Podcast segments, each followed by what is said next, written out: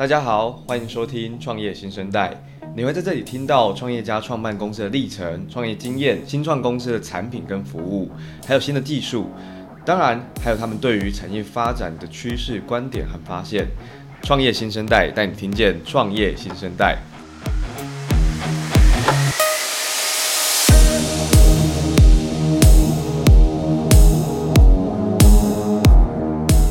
嗨，喜欢新趋势、新科技、新的商业模式的各位，我是创业小聚的志军。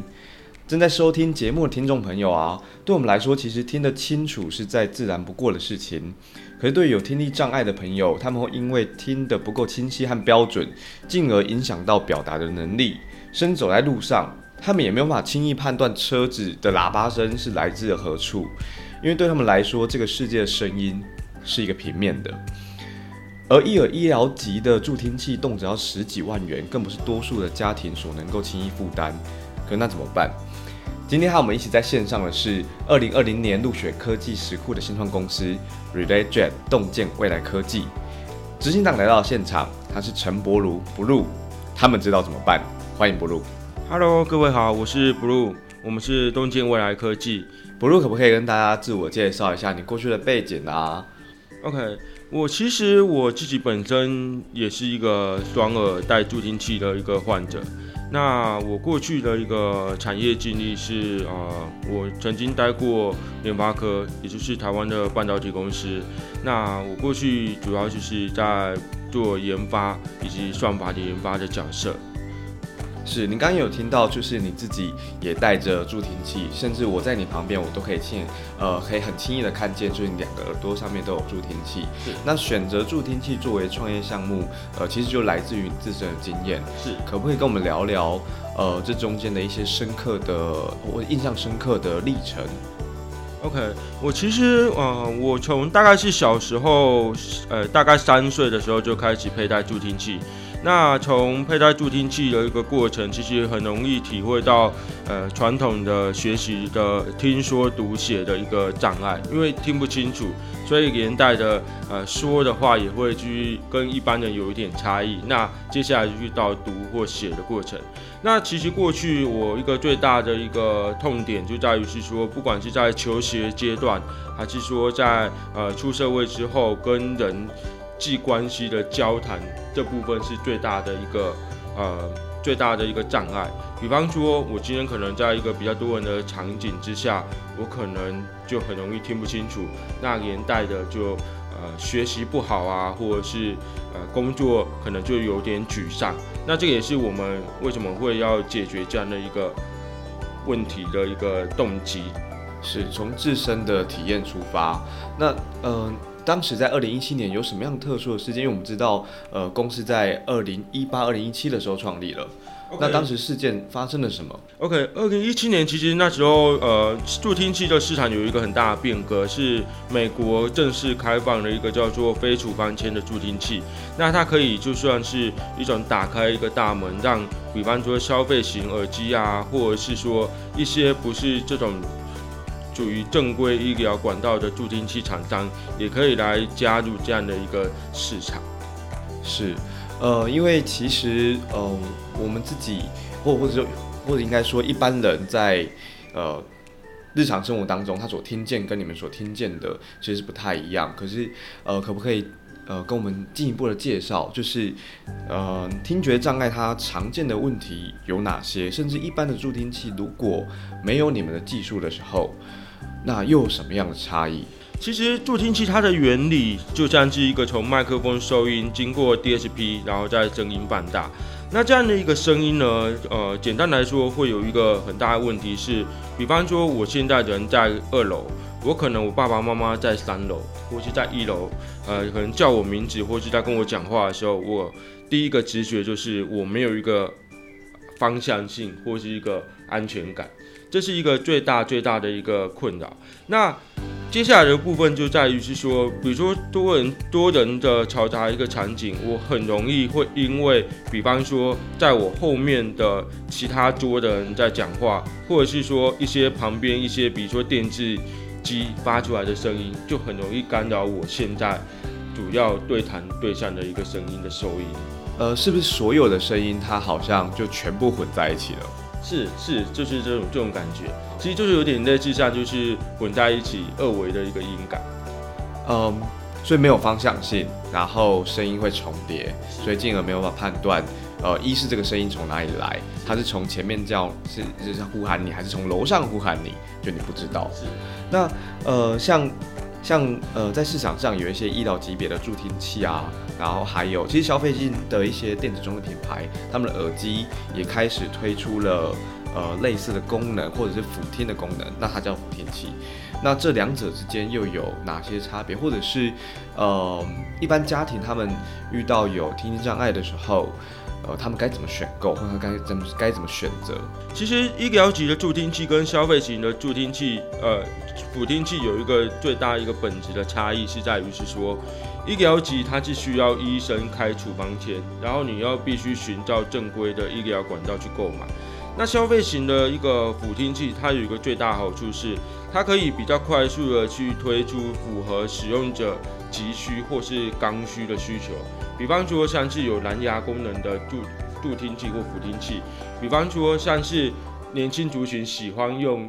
有听音乐功能的助听器或辅听器，那我觉得这个也是，呃，我上次提到，就二零一七年美国打开这样的一个市场，它其实也是帮助给使用者多一个选配或是采购上面的一个选择。是在刚刚的所有的呃节目的过程当中，我们跟着呃听众朋友一起认识了听觉障碍所遇到的问题，包含方向啦，包含。呃，这个声音人声的重叠，真没有办法没有办法判断现在跟你对话的那个最主要的声音是是谁。那呃，据我所知，research 他他研发了呃这个多人声分离引擎这样的技术，对，是不是跟听众介绍一下这样的技术？我们这个多人声分离引擎呢，基本上就是把一个。二维的一个声音进来，然后我可以去侦测到，就说现场环境，呃，最主要的，或是前面呃，可能有四个最主要的人声，那我可以针对这四个人的声纹，分别把音轨拉出来。那帮其实目的是要帮助给人听得更好。可不可以用一两个呃更浅白一点的例子，然后形容给听众朋友们知道，在这个技术装进去之前，它前后的差异？OK，呃，基本上哈、啊，像我们这种多人声分离引擎，我们目前呢还有就应用一种场景叫做呃，比如说会议系统，或是像这种立法院这种激烈咨询的片段。那如果没有用我们这个技术，你会发现到后续的，比方说像是语音辨识，很容易就辨识不清楚。那我们这种呃技术的一个好处就是，我可以先把人的声音分离出来，那就可以不止帮助人更能够理解 A 或 B。各自讲了什么，而且甚至也可以帮助机器在后续的语音识别上面也可以识别的更精准。也就是说，其实现场可能录到了四个人的声音，对，但是机器读取出来，或者是呃它分离出来之后，会有四个不同的声音。对对对。哇，这样子，那这样子终于就可以听得清楚，现在跟你主要沟通的人是谁？对。那其实像现在呃整个市场上。呃，过去以来是助听器，一直以来都有那几个大厂，它都瓜分了这个市场。还有呃，制造耳机的消费性的电子品牌，他们也推出了辅听功能。那在这之中，呃，Renergen 他们具备什么样的优势？我们这这块的部分呢，其实大家可以想象，我们就是呃人声分离界的杜比。我们其实在这种专消费型的耳机的市场，我们大部分的一个商业模式都是用 license。就是卖就不会来整机，像杜比这种来整机的方式。那因为我们又有直接跟高通又是一个商业合作伙伴，那高通刚好也是耳机市场的一个出货量最大的龙头，所以刚好就是提供给我们这样的一个一个商业模式。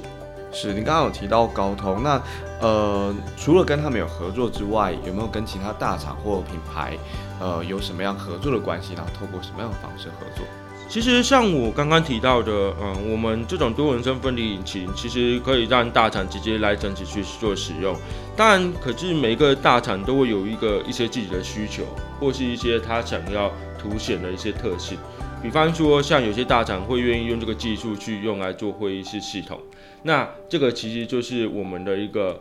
可以各取所需的一个部分。那也是我们可以提供我们专业的部分。是，最后想要呃也请教 Blue，像你刚刚有提到会议室系统，然后呃本身就是助听器的运用了，那还有什么其他运用吗？那甚至在呃二零二零年，呃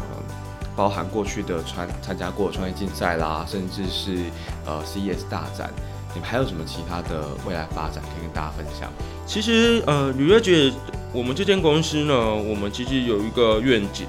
我们其实就是有一个口号叫做“履约爵 to be your ear”，也就是说，在日常生活中，不管是你的装置是需要就是有一个干净人声，或者是说你需要一个听得更清楚的人声，包包含给机器听得更清楚，那这其实都是我们的一个服务范围之内。对，那我们其实最近有就是呃，最近一些比较特殊的一些应用场景，比如说像是客服系统。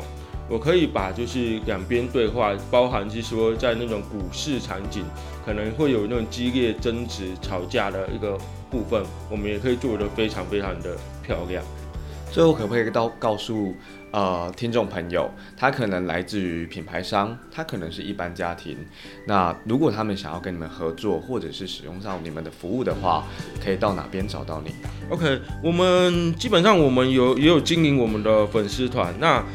呃，我们也有就是在我们的官网上面有我们的联系方式。那我们其实，在公司内部，我们也有就是在推出一些呃 POC，是直接可以给一般民众做使用的云端服务或是 APP。那这个后续的话，我们可以定期在比如说我们的粉丝团上面，或是一些新闻媒体报道上面去跟大家做一个分享。谢谢 Blue。呃，我我想透过这一集，大家更进一步的认识所谓听觉障碍它所会遇到的问题，尤其是没有方向性跟人声混杂，呃，这我我觉得这是很麻烦的，而一般的听众朋友其实没有办法呃轻易的感受到。是，好，谢谢 Blue 来接受创业新生代的采访，呃，各位也可以在创业小聚的网站上看到我们更进一步的报道。那当然也可以透过刚刚 Blue 所说的，不管是粉丝团或者是他的官方网站，找到他的联系方式，进而联系到他。欢迎大家持续关注创业新生代，然后我们想邀请你一起按下呃关注或者是订阅的按钮，那你就可以在第一时间收到我们节目的更新讯息。另外，我们近期也推出了新的节目，叫做《戏骨为什么》，它是由 IC 詹一健博士和戏骨美瑞人妻 KT 共同主持。每周邀请不同的戏骨台湾人来分享戏骨的产业趋势和心得。创业新生代带你听见创业新生代。